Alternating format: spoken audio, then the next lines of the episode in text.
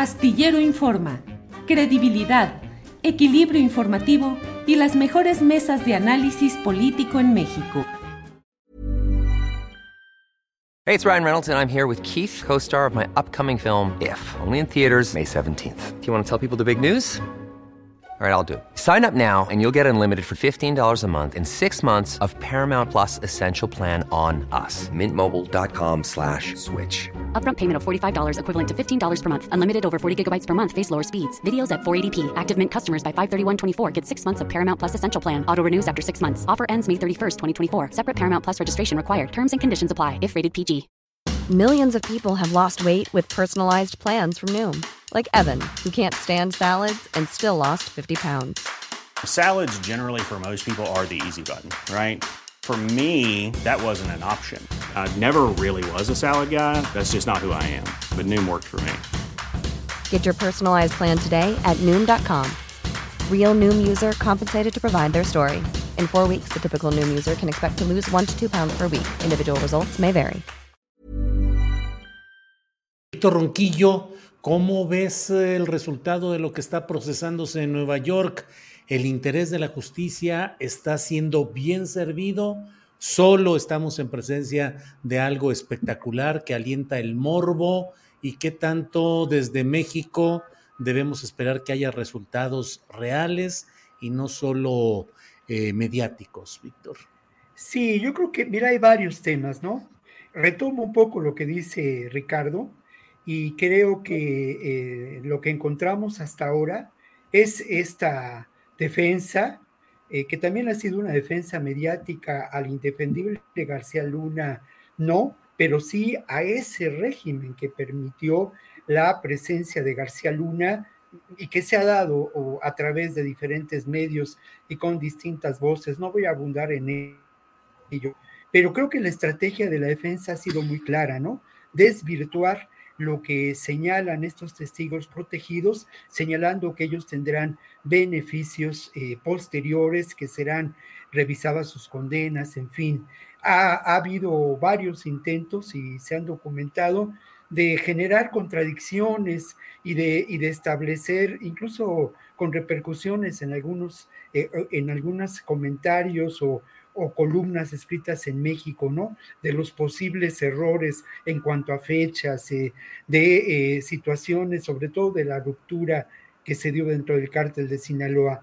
Pero me parece que más allá de ello, lo que hemos visto sin duda es la exhibición clara de que en México existía un sistema amplio de corrupción para el trasiego de drogas, un sistema amplio de corrupción también que sin duda encontró diferentes beneficiarios. Y esto me parece que es de enorme relevancia.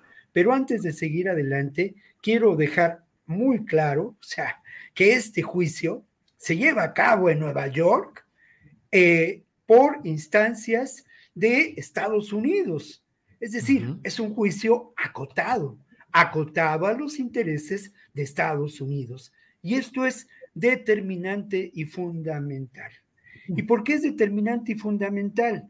Porque al final de cuentas, papel juegan las drogas en esta sociedad, por llamarlo de alguna manera, norteamericana. Sin duda, son un elemento de control social. Esto es muy importante. Luego, son también un enorme recurso de ganancias.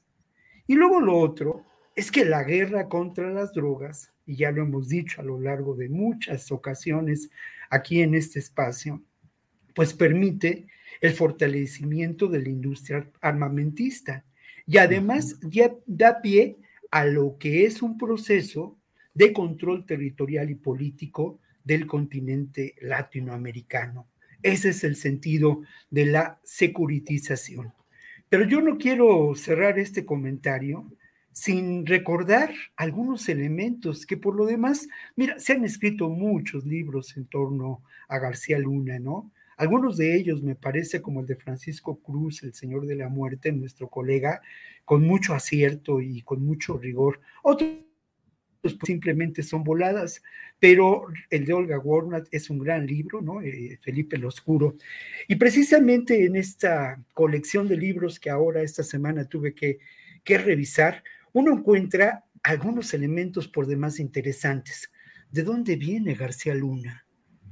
Viene, sin duda, de un espacio que tiene que ver con la maquinaria de represión, con el aparato represivo, con el sistema de seguridad forjado y acabado en la década de los años 60. Digo acabado porque resultó de una enorme eficacia, ¿no?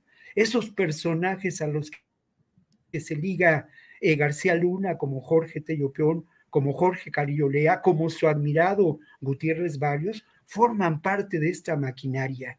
Otro elemento importante que tiene que ver con el fortalecimiento de García Luna como personaje son sus nexos con poderosos empresarios mexicanos, ¿no? Y sin duda un nexo que es determinante y por demás eh, clarifica la posición que guarda García Luna es ni más ni menos con las agencias de seguridad de Estados Unidos, con la propia DEA. Se ha dicho por algunos comentaristas, y yo comparto esta opinión, como Epigmenio Ibarra, ¿no? Eh, periodista, maestro de mío, eh, que bueno, este García Luna era el hombre de la DEA en México.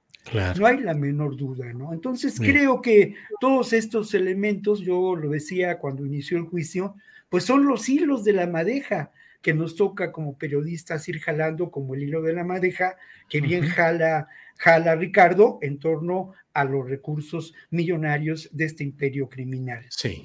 Bien, Víctor, gracias. Para que te enteres del próximo noticiero, suscríbete y dale follow en Apple, Spotify, Amazon Music, Google o donde sea que escuches podcast. Te invitamos a visitar nuestra página julioastillero.com.